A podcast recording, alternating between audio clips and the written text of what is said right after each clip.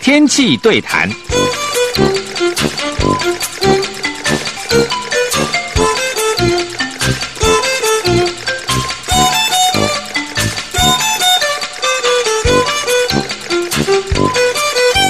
院长，你刚刚有谈到你在这个求学的过程哦，但是事实上，你因为大家现在认识你比较多是当文化大学理学院院长的这段过程哦，我们先讲一下你在军方这段过程，其实是蛮精彩的。对，因为我看哦，你在一般一一般人得那个好人好事代表哦，民间比较多。对，军人怎么会得好人好事代表？对，这个我在军中这个合起来呢，就是三十九点五年。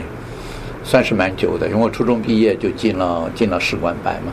后来退伍的时候呢，少将退伍做的，实际上我还呃提前退伍了一年，我在五十五岁多就退伍了。然后呢，我就到文化大学。那我在军方这一段，我那个时候我个人觉得我就已经比较有大的贡献。其中一个呢，就是你刚才提到民国六十九年。啊，我得过这个全国的好人好事代表，这个好人好事代表我得的叫做科学类。那为什么会一个军人而得了一个科学类的进去？这个有这个民国三十八年就开始可以讲起来了。那民国三十八年政府刚来台湾的时候，就碰到大干旱。那时候我们的发电呢，唯一的一个发电的电源就是我们的日月潭水水库来水力发电，还有一个在中央山脉里头还有一个地方，但是很小。主要靠这个，那时候日月潭的水位就不足以发电了。那台湾呢，就是面临着这个断电的危机。那刚好有一个美国人 Schaefer，Dr. Schaefer，那他就发展出来一个理论，叫做这可以用碘化银或者是二氧化碳，就是这种啊具有凝结核作用的，让水蒸气可以凝结的，附着来凝结变成雨，让云里的雨可以变水可以掉下来的一个测一个方法。那时候台电公司的总工程师就是后来的孙运璇孙院长，那他就觉得说，哎，这应该可以引入，所以当年台台电公司就把这个人请到台湾来，那不容易哦。那时候我们的外汇非常非常的有限，能够把他请到台湾来。那后来台电呢就成立了叫做人造雨人研究中心，所以研究所。院长，你看说是孙运璇当台电董事长、总工程师、总工程师的时候，对，他启动那时候他还蛮年，他启动这个人造雨，他就请了这个 Dr. Schaefer 来台湾讲学。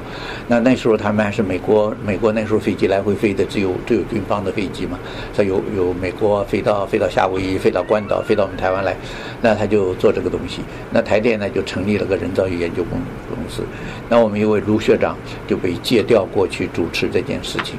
那个时候我们用的飞机呢是 B 二十二十五轰炸机，然后在轰炸机上做什么呢？就是烧这个碘化银。这个台电公司当初要做这个东西，那碘化银当初是非常高贵的化学产物品，所以要想把它买进来非常不容易。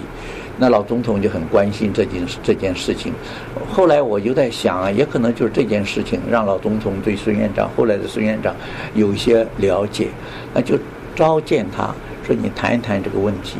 他当然就有这个科学的问题，就谈到要怎么做，就说空军可以做，那假如空军可以这个买到电话仪，那老总统呢，呃，这个卢珍卢卢卢学长那时候就是军方的一个代表在那里，后来呢，老总统就。就问说，这个要买这个碘化银的话，要要怎么买？他说那要特准进口，要物资局准许啊，怎样怎样，反正有这么个过程。老总统就把抽屉拉开，就拿出来了一百块美金，说好吧，你们就去做吧。这不是说那个钱的问题，我觉得是那种心态的问题。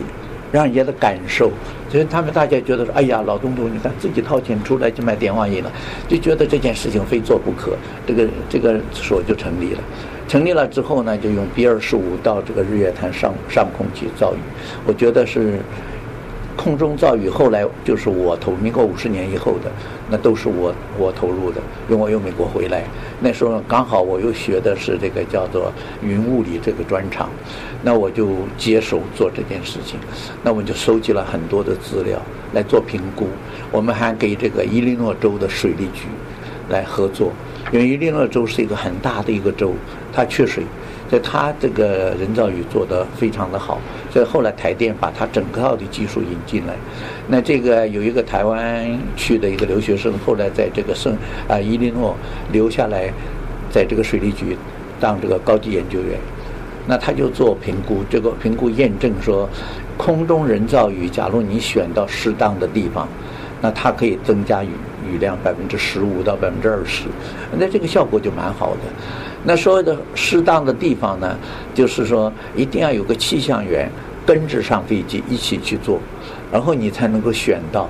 那个地方，那个地方，我想你是很专业，也算很专家了。现在啊，你就知道那个云呢，一定是你看到到了空中以后，你会看到它翻滚的，啊，你就看到那个云呢，在那里就是扭来扭去的，那这就表示说它的稳定度是很差，那它有机会造造的很就会起来。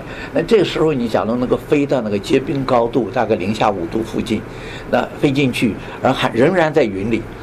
而出了云就不行了啊！仍然在云里，说这个高度的云，首先呢，就是这个高度的云能够达到零点五呃零下五度的高度一上，而你飞机有这飞进去的时候呢，又能够避免掉那个冰跟水同时存在的那一层，因为冰跟水晶呃冰晶跟水同时存在的，那飞机很容易结冰，那空运机是受不了的。既然能够飞到这个这一层以上，就变成全是冰晶了。那这个时候你把它撒下去，那个冰晶呢就恰好掉在下头的哪里啊？掉在下头的那个水跟冰晶同时存在的地方，那冰晶就增多，那个水水蒸气就会通通上这个冰晶跑，那个雨就会下来。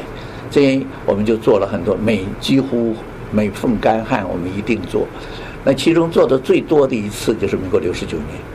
那民国六十九年，我们台湾的雨量，假如我们算平地，算这个连高山一起算起来，全全年大概两千四百公里左右啊，这个这么一个毫米左右。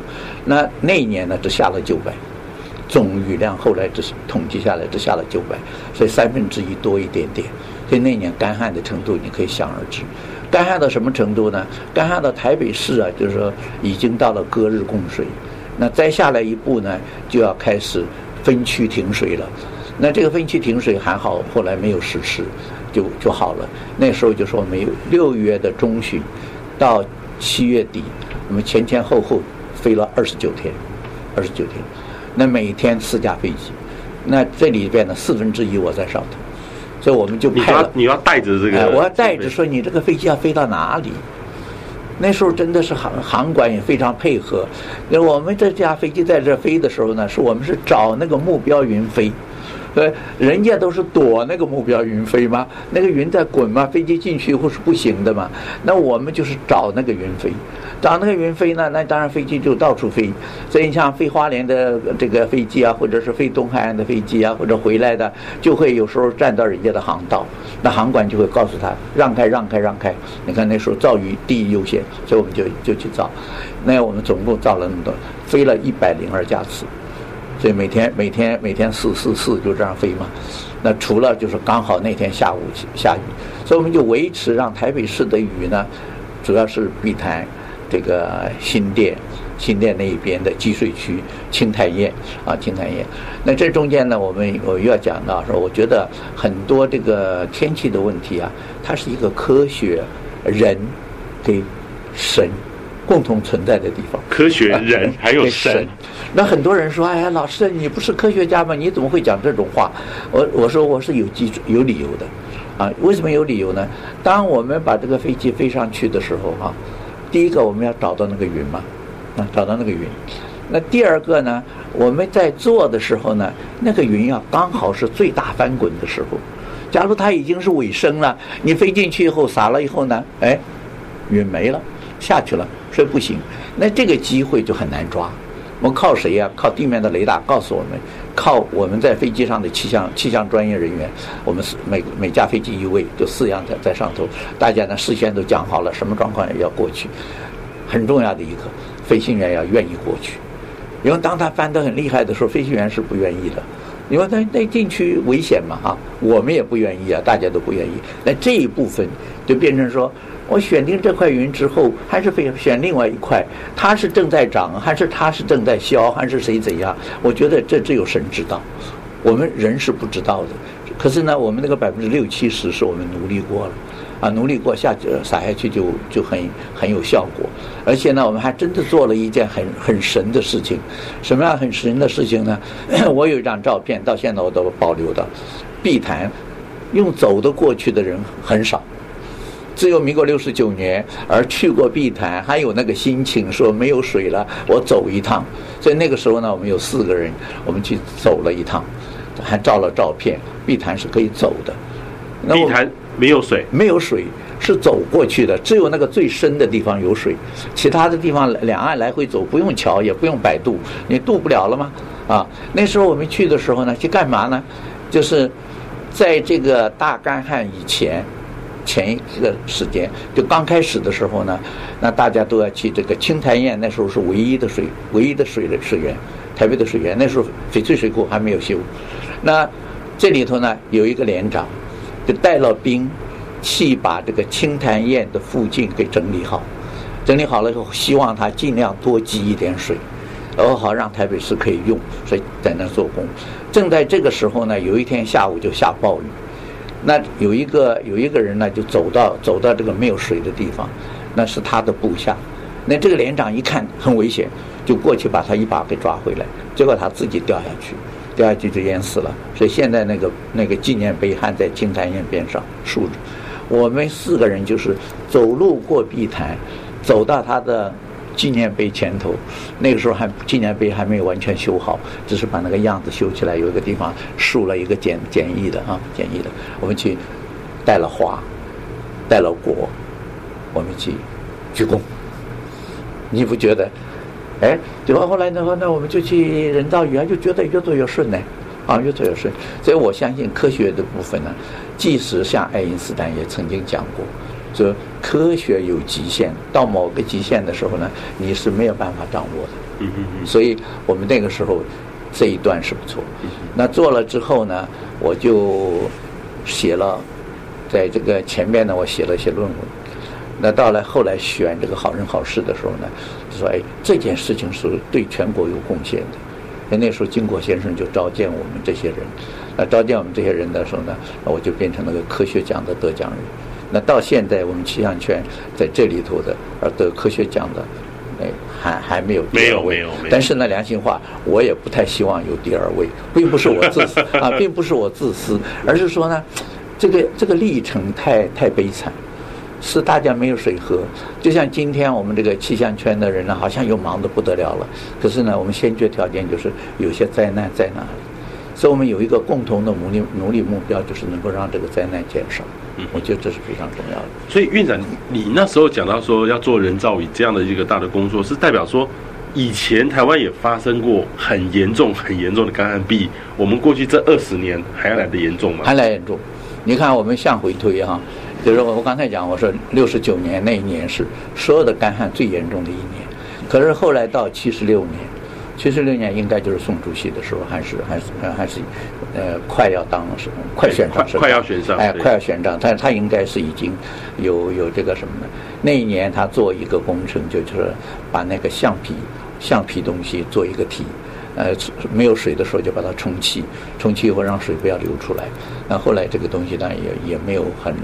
很好好利用它，那平均来讲啊，我因为记不清楚到来做了哪几年，平均来讲，我们大概四年里头有一次干旱，啊，整个那时候那么严重啊，哎，四年有一次，是那时候就是台风没来吗？哎，或是梅雨没来就会干旱？我们假如说呃梅雨季是没有的，假如梅雨季没有的话，那我们就少到百分之二十五到百分之三十的雨，那这已经很多了。那假如台风再不来，或者台风来的很晚，那我们就有又少到百分之三四十的雨，所以我们就会少到百分之七十。那台湾少到百分之七十是绝对活不了的，其他的百分之三十是零零碎碎下的下的些雨。所以我们那个时候，呃，最近几年大家是不觉得干旱会出现了。那不出现呢？我觉得主要是台北了。啊，台北大家觉得好像没有没有旱的问题了，没有缺水的问题了，就是因为翡翠水库修好了嘛。那翡翠水库当年要做的时候呢，立法院是坚决反对的。那时候有一位胡秋元胡胡立伟，啊胡立伟，胡立伟呢他就说呀，你要是修这个翡翠水库，我就跳下去。啊，立法院就这个预算就不通，没有通过。可是到了民国六十九年才发现说，哦，原来不修不行哦。那前面呢，就那个时候我们还可以上世界银行贷款。那前面哈一开始要修的时候呢，又遭遇一个问题，因为既然是世界银行贷款，就请了外国的顾问公司来给我们做规划。你想嘛，你做气象的啊，你就知道，那外国的顾问公司怎么可能掌握到台湾的雨到底有什么特色，有什么特性，掌握不住，所以做了那个那个就是最大流量，所以翡翠水库要修的话，它最大流量多少？因为否则它有漫坝的问题，有溃坝的问题，所以工程设计先要知道水多少，那可水多少要先知道最大降雨量多少。呃，第一个呢是一个外国人做的，做了联合国气象组织，我觉得真的是有专家。一看以后说这个不行，回头那时候中华顾问公司就找了王世林王老师，后来现在过世了，在气象局当研究中心主任。那找了我们，我们那时候彭立鹏老师是我们的顾问，就我们重新给他做了一遍，说翡翠翡翠水库的是真正的土产的这个最大降水量、最大流量，然后到现在它是安全的，所以这些呢都是当年逼出来的。那有了这个水库之后呢，我们当然就没有没有这个整个大台北地区的干旱的问题就基本上克服了，因为只要民生水不缺，就不会觉得马上有干旱的问题出来。嗯嗯嗯，这个以后我们再找老找老师谈说这个所谓这个台湾的这个气候的这个过去哦，因为台湾老师这个那么早就开始这个呃看这个气候，看了五十年，五十年，嗯，所以我们其实对我来说，我是看最近这一二十年，对了，对啊，过去老。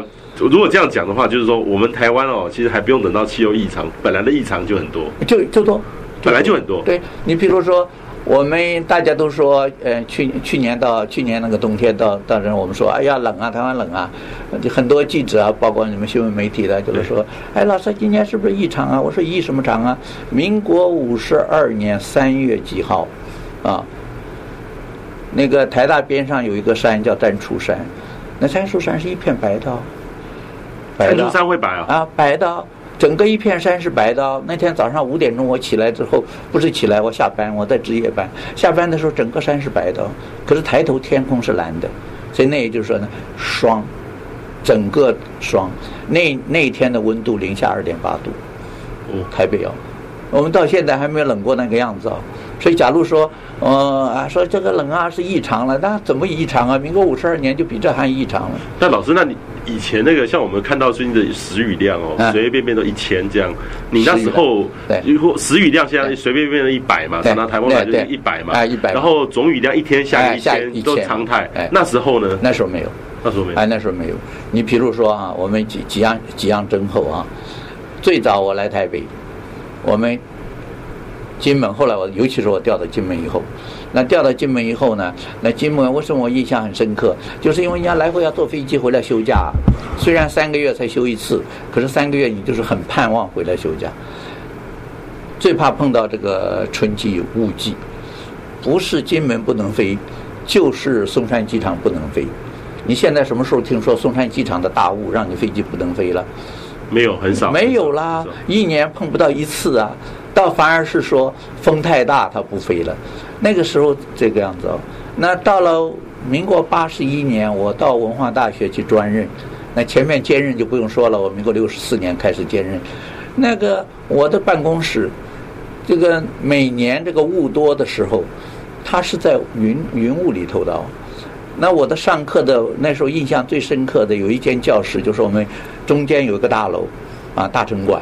那个大城馆四周都是都是通的，那我有一门课呢，就刚好在那个顶楼的凸出来的那个那间房那间教室上课，那学生就是我在前面讲课，我是看不到后头的，那个雾整个就把它漫起来了，那学生在后边开个窗就溜课了，或者 有这么严重啊？就溜课了，因为他看不见嘛，我反正也看不见他，要么就是他也不走我这个大门进来。啊，他有那边就跨跨窗子就过去了。我相信在文化大学上过上过课的人都晓得那间教室，就是跨出跨进就好了嘛。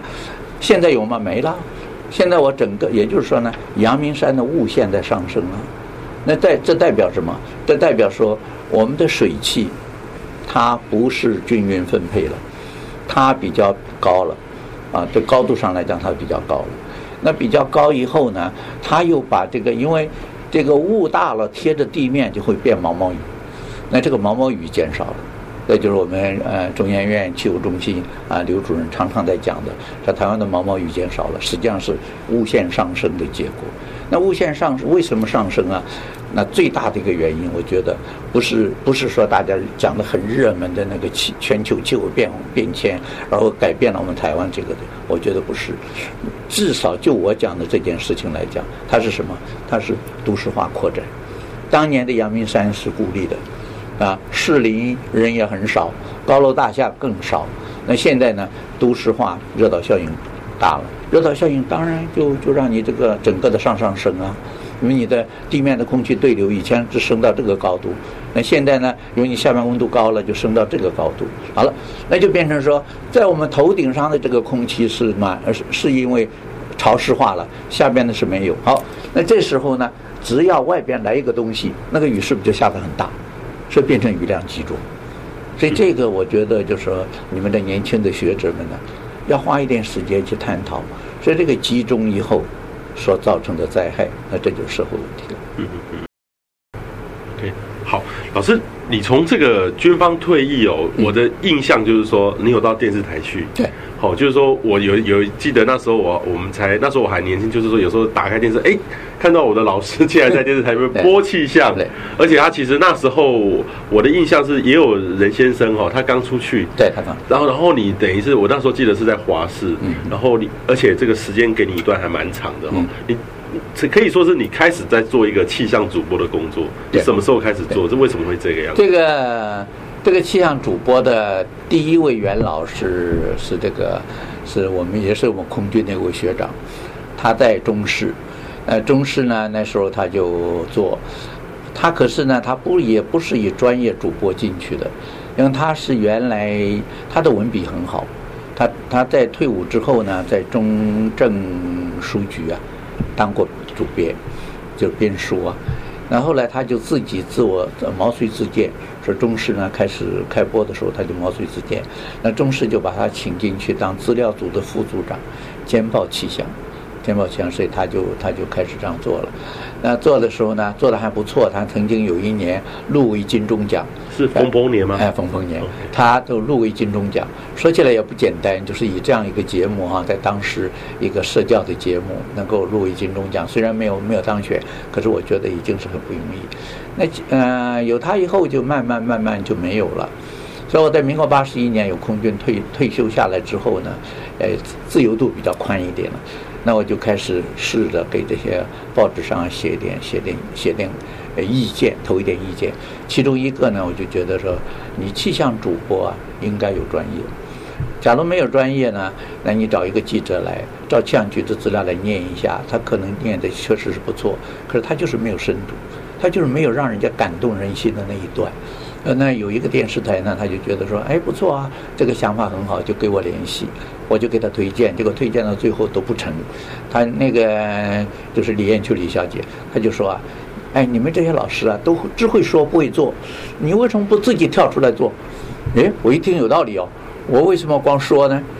我就给我们董事长去报告，因为我是学校的老师嘛，我说合不合适？我的，但是我当时就给他说，我说只能做一天。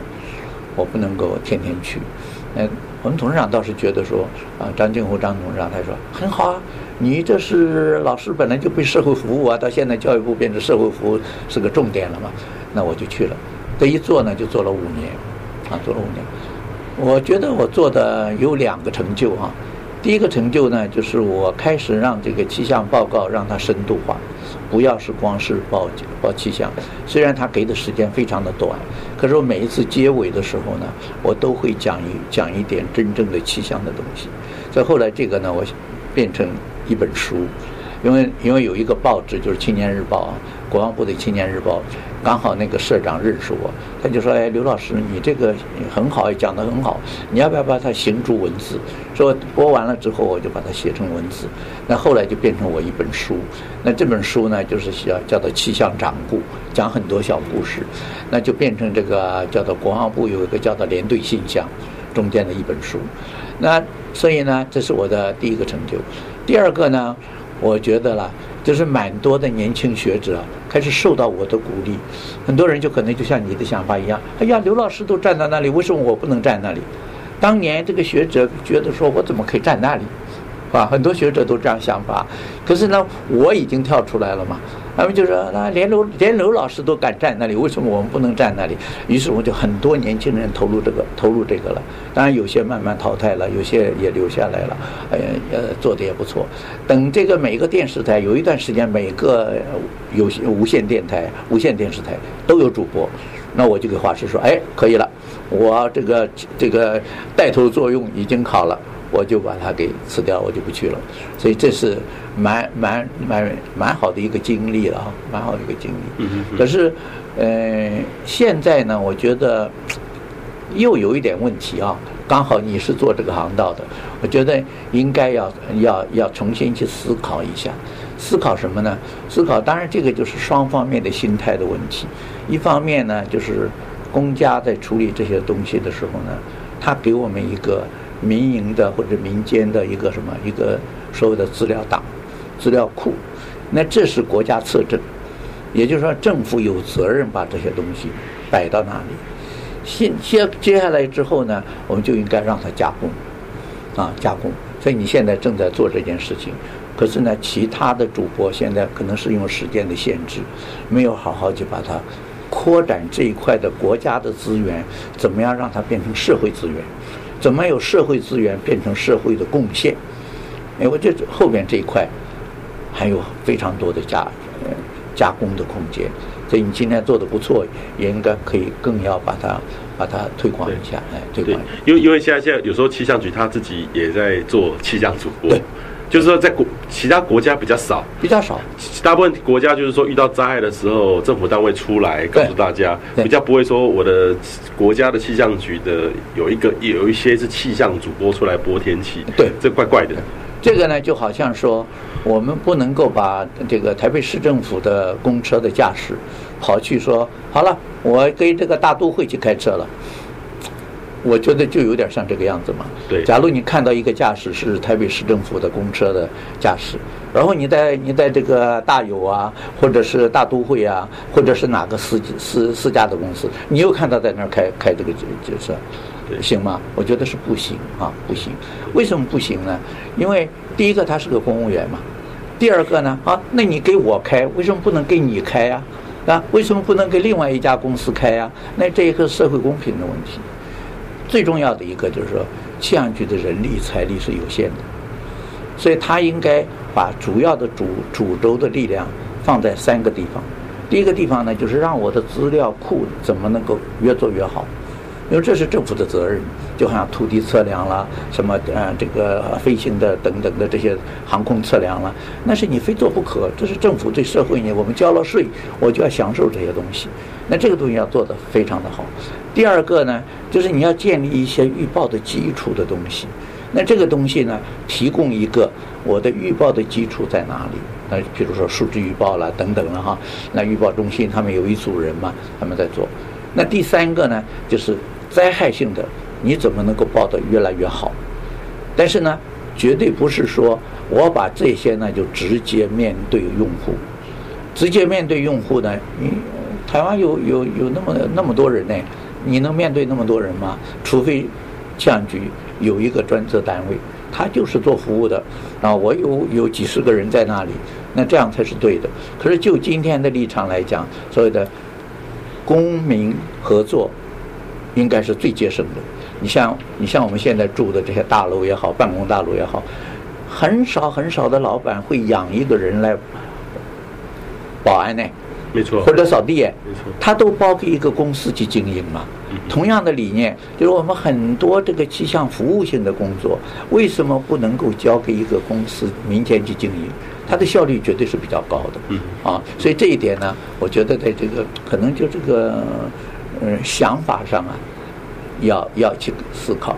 另外一个，我觉得是一个很很重要的问题，就是我们的上级单位，就气象局的上级单位。总认为说，我有个降局，他应该样样给我做。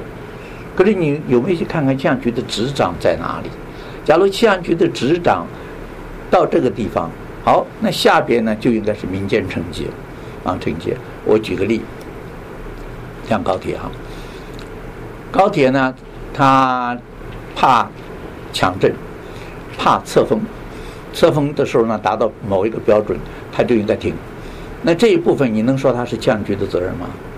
绝对不是啊，这绝对是一个签约的公司给他负责，啊。风险管理也好，或者保险也好，我替你负责，所以这才是这才是正途。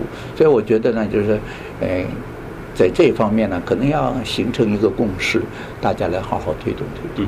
所以我在军中下来，你刚才讲，大多数的军中的人下来之后呢，就变成社会的米虫了，啊，当然政府也花也也也拿些钱养他，可是我觉得人力还是挺浪，非常浪费。比如说。一个就以这个一个上校来吧，上校退伍退休才五十三五十三四岁，五十四岁他就一定要退了。可你想一个人呢，在今天的社会，他的知识、他的经历的累积，当他都学完了的时候，已经接近四十岁了。那结果呢，做个十几年他就已经退休了。那后边的这个精华的十几年，没有用到它，没有用到它，这实际上是个浪费。所以这个地方怎么样能够转到社会上来，它能够发挥功能，而不是说我我给你一个给你一个退休的呃薪水，我要给你个什么什么样什么的利息，我觉得那个都不是不是一个很好的解决这个这个人的问题。尤其今天我们人力缺乏了嘛，啊，这个七十岁以上的人，包括我在内，就越来越多了嘛。那可是我们中间有一个五十几岁到七十岁的人，不少人呢，啊。包括这个军中退休的，甚至有些公务员退休的，他都没有到七十岁，那为什么不能够说把这些人拿来用？所以当时就是我这么一个想法。当然了，也就是我我在空军一路把他培养出来之后，加上把我培养出来之后呢，啊，我自己呢还算是蛮蛮能够这个对大家能够能够在这个社这个面上啊交往很多，所以呢，大家就觉得说。我还是可以继续去做一些事情，所以当初我到文化大学的时候，这时候屈克公屈老师他就说：“哎，你什么时候退伍啊？